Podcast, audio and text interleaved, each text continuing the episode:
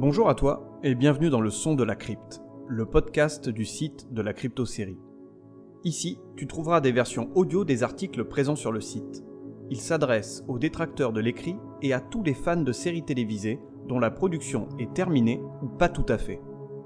Dans ce troisième épisode de la saison 2, nous attaquons un nouvel abécédaire centré sur des séries qui auraient dû s'arrêter bien plus tôt. Tu peux d'ores et déjà retrouver l'actualité et toutes les infos de la crypte en version écrite sur le site www.cryptosérie.fr et en version audio sur YouTube, Deezer, Spotify et autres plateformes de podcast. Allez, c'est parti pour ce nouvel épisode intitulé L'abécédaire des séries qui ont duré trop longtemps.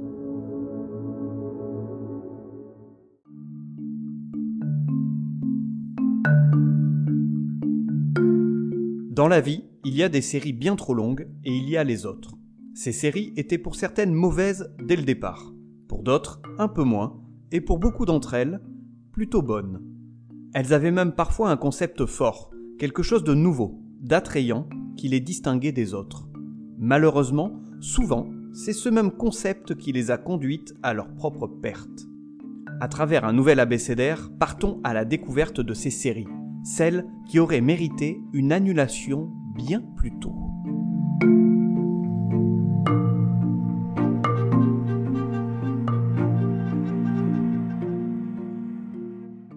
Je t'avais teasé à la fin de l'abécédaire des séries annulées trop tôt en te laissant miroiter un nouvel abécédaire en réponse à celui-ci. N'ayant qu'une parole, je me saisis donc de mon micro pour te présenter une nouvelle liste de séries. Avant d'aller plus loin, je te propose de découvrir ou de redécouvrir les trois abécédaires de la crypte, qui sont l'abécédaire des séries cultes, l'abécédaire des séries de merde et l'abécédaire des séries annulées trop tôt. Tu trouveras tous ces articles sur le site www.cryptosérie.fr. Après t'avoir proposé un inventaire de séries trop courtes, il était inconcevable de ne pas te proposer son pendant. Car oui, il y a des séries qui se sont arrêtées bien trop tôt, qui auraient mérité quelques épisodes voire saison de plus. Hélas, le destin en a voulu autrement. Faute d'audience ou desservie par une production déplorable, ces séries quittent les grilles de programmation par la petite porte. Bien souvent, elles laissent derrière elles quelques irréductibles fans éplorés de voir leur nouveau coup de cœur sériel disparaître. Parfois, cette tristesse se transforme en amertume quand ces mêmes fans découvrent qu'une série bien moins qualitative à leurs yeux perdure, perdure et perdure encore. Pourquoi Mais pourquoi autant d'injustice? La vie n'est pas juste, tu vois. Moi, hélas, hélas, je ne serai jamais roi. Et toi, tu ne reverras jamais la lumière. Adieu. Ce fan, c'est toi. C'est moi, c'est nous. On a tous été cette personne à un moment donné écœuré de voir notre série coup de cœur du moment être annulée alors qu'une bouse de série est renouvelée pour une onzième saison. 1. Pourquoi Galavant a été annulé alors que Grey's Anatomy a été renouvelée pour sa onzième saison? Fait chier, vous avez de la merde dans les yeux ou quoi? C'est quoi votre problème, bande de... Calme-toi, Ned, pense à la Bible. Désolé à tous les fans de Meredith et du docteur Mamour, mais il me fallait un exemple concret. À présent, je pense que tu as compris mon propos et ce dans quoi je vais t'embarquer dans ce nouvel abécédaire. Je vais donc te présenter 27 séries qui ont duré trop longtemps. Alors non, je n'ai pas loupé mon année de CP. Je sais bien que notre alphabet se compose de 28 lettres. Euh, 29 Ou 25 Bref, je dis bien 27 car je vais intégrer en début de liste une série qui ne commence pas par une lettre mais par un chiffre. Wow Enfin, et pour en terminer avec cette présentation, l'abécédaire se découpera en 5 parties qui seront échelonnées durant les prochains mois. Allez, en avant pour la première partie de l'abécédaire des séries qui ont duré trop longtemps. Pour la première série, il s'agit de 13 Reasons Why. Pour débuter, je te propose une série encore récente, car elle s'est achevée il y a peu, plus exactement en 2020. J'aurais pu citer 24 heures chrono, j'ai d'ailleurs longuement hésité, mais tu verras que les propos que je vais tenir pour 13 Reasons Why sont également valables pour 24 et bien d'autres séries. Tout d'abord, et si tu ne connais pas la série signée Netflix, De quoi parle 13 Reasons Why? En voici le synopsis. Anna Baker, une jeune lycéenne, s'est suicidée. Quelques semaines plus tard, Clay Jansen, un de ses amis, reçoit une boîte contenant des cassettes audio expliquant pourquoi elle a décidé de mettre fin à ses jours. Clay découvre alors l'envers du décor et comprend à travers 13 raisons pourquoi Anna n'est plus là. Sur le papier, la série m'a de suite accroché. Déjà, il s'agit d'un teen drama. Sans être un inconditionnel du genre, et malgré mon âge avancé, j'ai grandi avec des séries comme Dawson, Newport Beach, Young Americans ou encore un peu plus tard Skins, dans sa version britannique évidemment. La nostalgie de cette époque est certainement très présente en moi et me pousse généralement à regarder du côté de ces shows. Ce qui n'est pas une mauvaise chose étant donné que des productions récentes, s'ancrant dans ce genre-là, peuvent proposer des fictions de très grande qualité. Je pense précisément à Euphoria, qui a été un véritable coup de cœur à sa sortie en 2019. Sans arriver à la qualité d'écriture ou de réalisation d'Euphoria, 13 Reasons Why a su dès sa première saison marquer le public. La série propose des sujets forts et universels comme le suicide, le harcèlement scolaire, le viol, etc. Évidemment, il s'agit d'une fiction, et elle n'hésite pas à en rajouter pour créer de la tension et ainsi tenir son public en haleine, ou à romancer le tout avec des histoires d'amour, car l'amour, il n'y a rien de plus beau.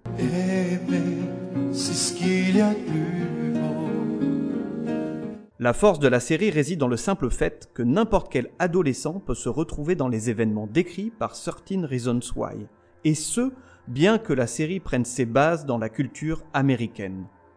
En effet, sans aller jusqu'au suicide ou au viol, qui au cours de sa scolarité n'a jamais entendu parler de cas de harcèlement La série nous confronte ainsi à notre propre vécu et à notre propre réalité. En tant qu'ado, on peut le vivre ou l'avoir vécu. En tant qu'adulte, on peut le redouter pour sa progéniture. Ainsi, en tant que parent, 13 Reasons Why peut bouleverser, voire choquer. Sans être un cas d'école, car parfois exagéré dans ses propos, la première saison de la série mérite d'être vue. Et je pense même qu'elle peut être vue par les parents et leurs adolescents ensemble. Cela peut permettre de délier les langues, mettre des mots sur des situations difficiles, vécues ou rencontrées au collège ou au lycée. À noter que je précisais bien la première saison, car la suite n'est pas vraiment nécessaire. Et oui, 13 Reasons Why fait partie de ces séries au concept fort qui aura bien du mal à se prolonger sur plusieurs saisons. L'histoire de Clay et Anna se clôt au terme de la saison 1, même si le procès qui se joue dans la saison 2 apporte quelques éclaircissements. Alors, effectivement, quelques pistes restaient à creuser. Tu vois, le monde se divise en deux catégories. Ceux qui ont un pistolet chargé et ceux qui creusent. Toi, tu creuses. Était-il pour autant nécessaire de prolonger cette histoire et de partir sur autre chose? À mon avis, non. Une seule saison était suffisante pour propulser la série au rang des séries cultes. Sans être dépourvue de tout intérêt, la suite de la série n'apporte plus rien. L'effet waouh de la découverte s'en est allé pour laisser un vide. Ce vide n'est autre que le vain espoir de retrouver les sensations premières de la série qui, finalement, ne reviendront jamais. C'est ainsi que 13 Reasons Why restera comme étant une bonne série gâchée par deux saisons, voire trois saisons de trop. Alors mesdames les chaînes, je sais bien que vous êtes là pour faire du pognon. Et dès qu'une série fonctionne et que le public est au rendez-vous, vous puisez dans le filon jusqu'à essoufflement. Parfois, ce procédé tient quelque temps, mais bien souvent, l'intérêt pour la série s'amenuise, entachant tout ce qui a fait la splendeur de celle-ci à ses débuts. Les exemples sont légion et nous en verrons pas mal dans cet abécédaire. Pour en revenir à 13 Reasons Why, j'ai vraiment adoré la première saison et bien apprécié la deuxième. Les acteurs sont bons, l'intrigue est prenante et la BO est excellente. Pour ce dernier point, mention spéciale à deux titres. Love Will Tear Us Apart de Joy Division et The Night We Met de Lord Huron, avec une scène magique et magnifique entre Clay et Anna.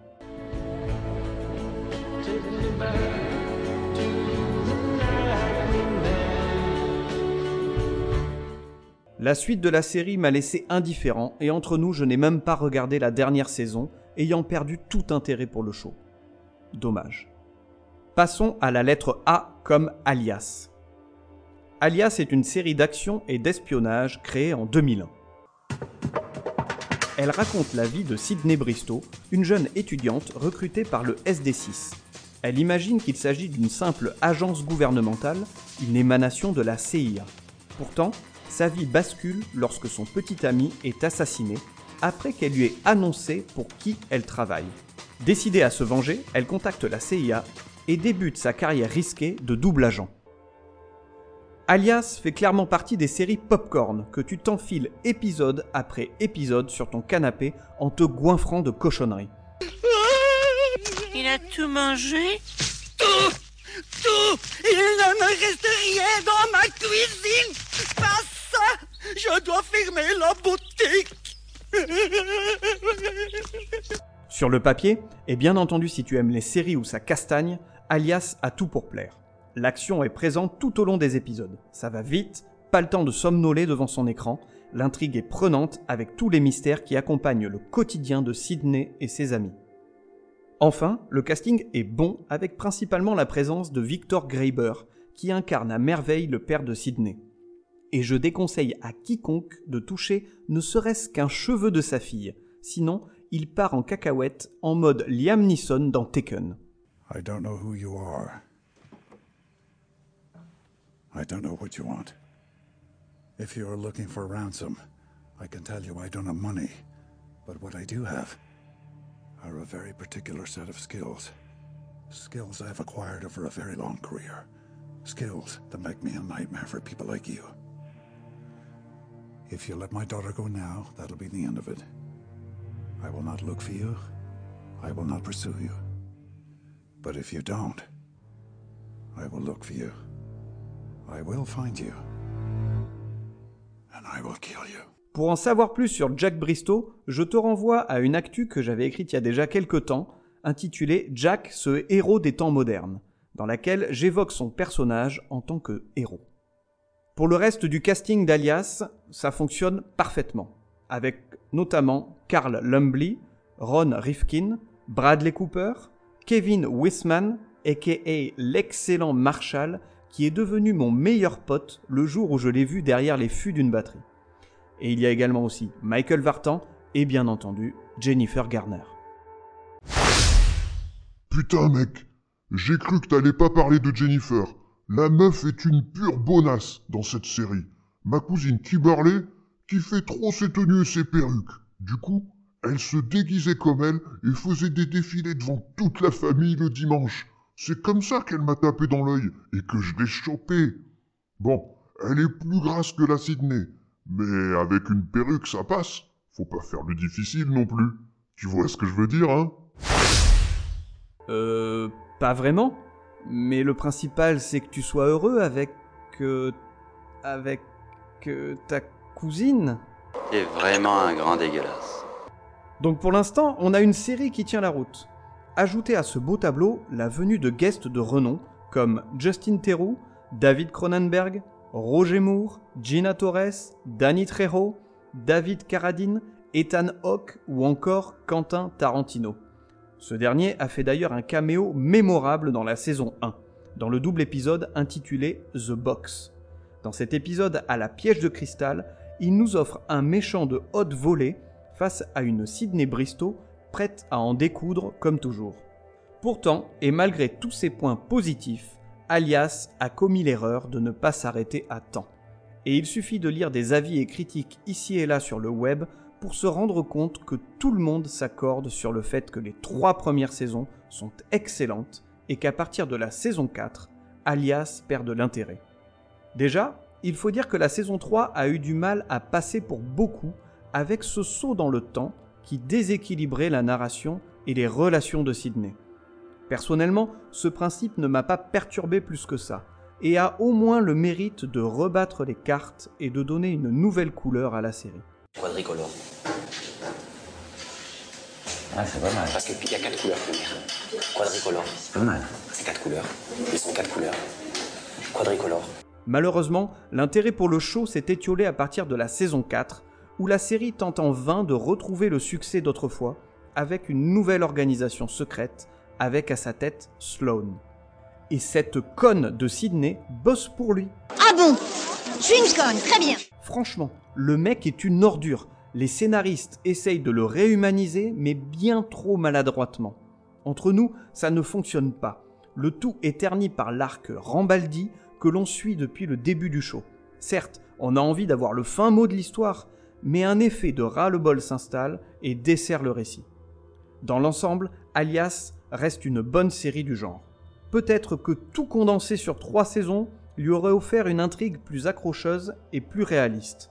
Ainsi, enlever le surplus de cliffhanger et de nouveaux personnages qui alourdissaient le propos. Et qu'on se le dise une bonne fois pour toutes. Intégrer des cliffhangers dans une histoire, c'est très bien. Cela permet de garder le public en haleine et de relancer l'intrigue. La série ne doit pas pour autant se limiter à ça. Bon, ce n'est pas vraiment le cas avec Alias, mais parfois on frôle la limite de l'indécence de ce point de vue-là. Petit clin d'œil à la Casa des Papels au passage. Je suis un vilain garçon Passons à présent à la lettre B comme Bones. Bones est une série policière diffusée de 2005 à 2017 sur la Fox. En voici son synopsis. Temperance Brennan est une anthropologue judiciaire réputée. Avec son équipe de l'Institut Jefferson, ils sont les meilleurs dans leur domaine. Le FBI en a bien conscience et fait appel à ses services pour élucider de nombreuses enquêtes. L'agent Silly Booth travaille étroitement avec cette équipe et entretient des rapports à la fois conflictuels et amoureux avec Temperance. Bones est un cop show tout ce qu'il y a de plus classique dans ce qu'il se faisait dans les années 2000. À l'instar de séries comme The Mentalist ou Castle, elle propose un duo aux compétences bien différentes, mettant en scène ici un agent du FBI et une anthropologue. Les interactions entre les personnages fonctionnent bien. En effet, le décalage entre Booth, l'homme de terrain, et Brennan et sa bande de scientifiques un peu nerds offre des moments drôles que l'on prend plaisir à retrouver à chaque épisode. Comme le veut le genre des séries policières sur les networks, la série donne la part belle aux stand-alone épisodes, c'est-à-dire des épisodes durant lesquels une intrigue est entièrement résolue. Ainsi, pas besoin de regarder l'intégralité de la série pour tout comprendre. Il reste que quelques arcs narratifs parsèment la série ici et là.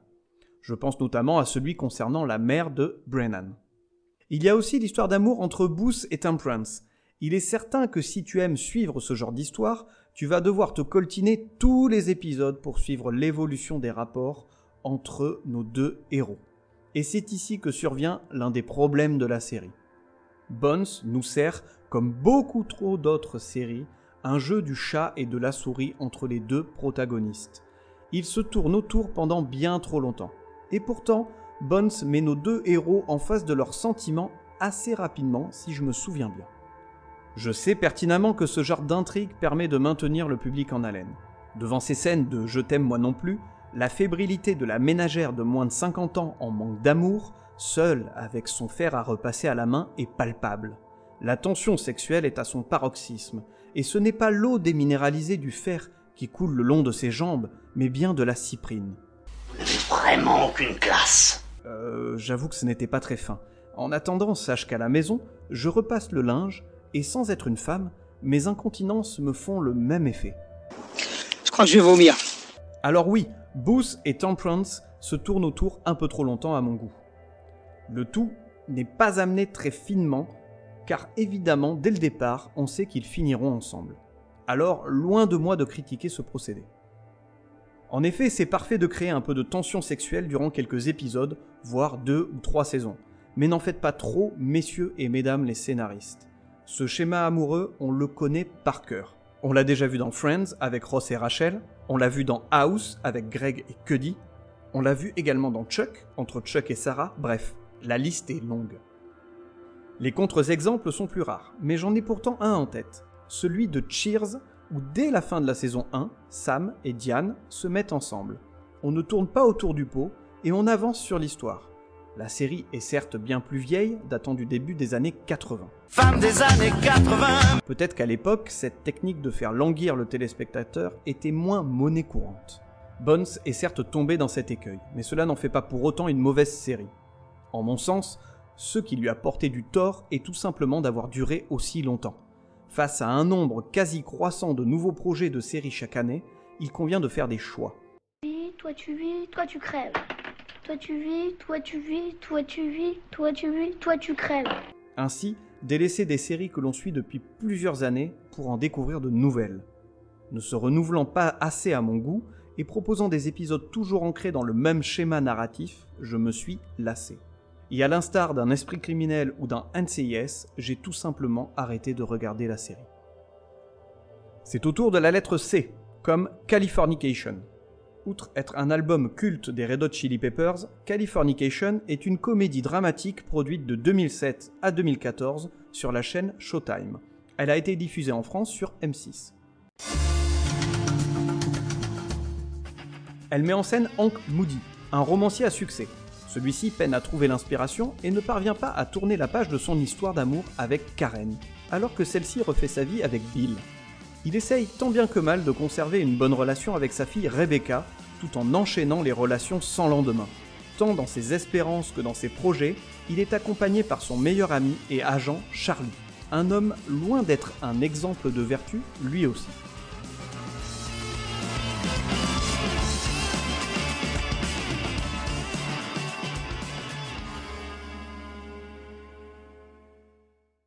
Outre la présence de David Duchovny, ce qui m'a de suite attiré dans Californication est son format et la chaîne qui la produisait. La série allait clairement s'ancrer dans un genre que j'affectionne particulièrement, les comédies dramatiques de moins de 30 minutes.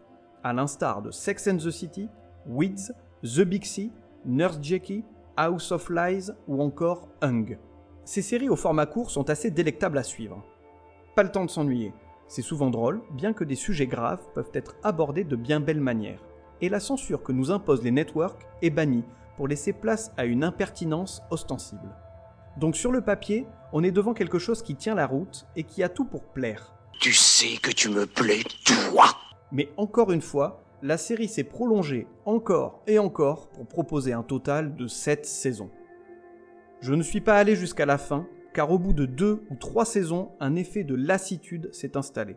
Les frasques et autres déboires de Hank se répétaient sans cesse. Cette relation entre lui et Karen, qui se mettent ensemble et se séparent inlassablement, est épuisante. On a compris qu'ils sont faits l'un pour l'autre et que cette attirance fusionnelle et charnelle les détruit. Arrêtez de nous servir la même histoire sempiternellement. La série est dans l'ensemble très répétitive et nous offre des personnages qui évoluent peu. Alors oui, Hank est marrant avec son côté beau gosse qui baise toutes les meufs qu'il croise. Ah, ça de la quéquette et des paires de nichons, on en voit passer à la pelletée. Monsieur, comme à votre habitude, je vois que vous vous délectez de personnages qui vivent dans le péché, tout en prônant une décadence certaine et probante. Seigneur, que puis-je faire pour cette âme perdue? Aidez-moi, aidez-le à combattre ses démons, faites que lui aussi puisse jouir d'une vie pure et spirituelle. Jouir? Tu as dit jouir? Oh, Marie-Constance, tu me fais tellement plaisir, tellement jouir. Jouir, fais-moi jouir, fais-moi jouir, fais-moi jouir encore une fois. Oh yeah, yeah, yeah. Revenons-en à Hank. Ce personnage atypique est de prime abord sympathique. J'ouvre une parenthèse sur le terme de atypique. Entre nous, t'en connais beaucoup des mecs qui, sans rien faire, arrivent à rendre toutes les femmes qu'ils croisent folles de lui? Certes, il est beau gosse le Hank, mais de là à se choper toutes les femmes, il y a un juste milieu. Ou alors la série fait passer la jante féminine pour des femmes faciles et volages, mais j'ai du mal à le croire. On est surtout dans une série qui se veut choquante. L'exemple parfait avec Hank qui se fait tailler une pipe par une nonne dans une église. Mais chut, ne le disons pas trop fort de peur de voir débarquer à nouveau Marie-Constance. Chut, silence Il ne faut pas les réveiller Et Showtime, qui produisait la série, avait bien compris que le sexe fait vendre. Sex money, sex money. Je ferme la parenthèse. Donc, suivre Hank dans son quotidien d'arraché et de gros queutards est assez drôle. On perd toutefois de l'intérêt au fil des épisodes, à croire que le mec n'apprend jamais de ses erreurs. on en revient à ce problème de répétition de la série. Les saisons tournent finalement en rond. Sans être déplaisante à suivre, on se lasse. Californication aurait pu s'achever sur le final de la saison 1, et ça aurait très certainement clôturé à merveille la série avec un Hank qui obtient ce qu'il souhaitait, à savoir retrouver sa famille. Une happy end qui aurait peut-être déplu à certains, mais elle achevait parfaitement la série et remettait enfin Hank sur le droit chemin après une vie de débauche totale. Qu'en penses-tu? La série s'était-elle essoufflée au fil des saisons? L'as-tu toujours trouvé à ton goût? N'hésite pas à venir m'en parler. Allez, viens boire un canon Pour terminer cet abécédaire, attaquons-nous à un gros morceau avec la lettre D comme Dexter. Dexter ou comment gâcher une excellente série? Si tu n'as jamais entendu parler de la série Dexter, en voici le pitch. Le jour, Dexter Morgan travaille pour la police de Miami en tant qu'expert en médecine légale et notamment, il est spécialiste de l'analyse de traces de sang. La nuit, Dexter est un serial killer, tuant uniquement des meurtriers. J'ai découvert Dexter en 2006, l'année de sa sortie. J'attendais impatiemment la série et pour deux raisons. La première étant que Dexter allait mettre en scène Michael C. Hall, acteur que j'avais adoré sous les traits de David Fisher dans Six Feet Under. La seconde concerne le livre Ce cher Dexter de Jeff Lindsay. La série est tirée de ce roman que j'avais pris beaucoup de plaisir à lire. Pour te la faire courte, la saison 1 de la série reprend dans les grandes lignes le livre. Donc si tu as aimé la série, la lecture du livre n'est pas indispensable, même si l'ouvrage est sympathique et permet de se replonger avec plaisir dans l'univers de la série. Pour le reste des romans, car oui, Lindsay a écrit des suites à Dexter, je ne les recommande pas du tout. L'auteur a clairement voulu surfer sur le succès de la série sans jamais vraiment y arriver. N'étant pas critique littéraire, je n'irai pas plus loin. Je voulais simplement témoigner de mon engouement pour la série et ses débuts. Et je parle bien des débuts de la série, car comme tu t'en doutes, Dexter a duré trop longtemps. Ça fait combien de temps? Trop longtemps. Évidemment, un effet de lassitude s'est installé. 8 saisons, c'est quand même long. Et ne tournons pas autour du pot. La série a été entièrement gâchée par un final de merde. Voilà, les choses sont dites une bonne fois pour toutes. Je ne fais certes pas dans l'originalité, mais le dernier épisode de la série est à chier. C'est de la merde. Il serait malhonnête de ma part de juger Dexter uniquement sur sa fin. Mais on le sait, le final a déçu la quasi-totalité des fans de la série. Et tu m'étonnes, le dernier épisode est digne d'un film sorti en direct tout DVD. Tellement ça enchaîne des scènes toutes plus nulles les unes que les autres. C'est nul Zéro De la tempête à Dexter en mode super-héros qui enlève sa sœur dans l'hôpital, en passant par l'incompétence notoire des flics de Miami, rien ne va. Pour ce dernier point, on a eu 8 saisons pour nous en rendre compte. J'aime beaucoup le personnage d'Angel, mais on ne peut pas dire qu'il ait été très performant dans son travail de détective. Quant à la tempête, elle n'apporte strictement rien au scénario.